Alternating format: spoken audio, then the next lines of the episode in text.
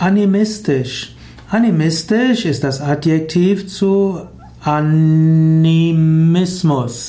Aber animistisch heißt nicht nur Animismus, sondern animistisch hat auch eine bestimmte Bedeutung in der Parapsychologie. Man spricht zum Beispiel, dass ein paranormales Phänomen zustande kommen können durch einen sensitiven und medialen Menschen, ohne dass ein anderes Geistwesen dabei wäre. In der eine spiritistische Erklärung wäre zum Beispiel, dass wenn ein parapsychologisches Phänomen geschieht, dass das durch Einwirken eines Geistwesens geschieht.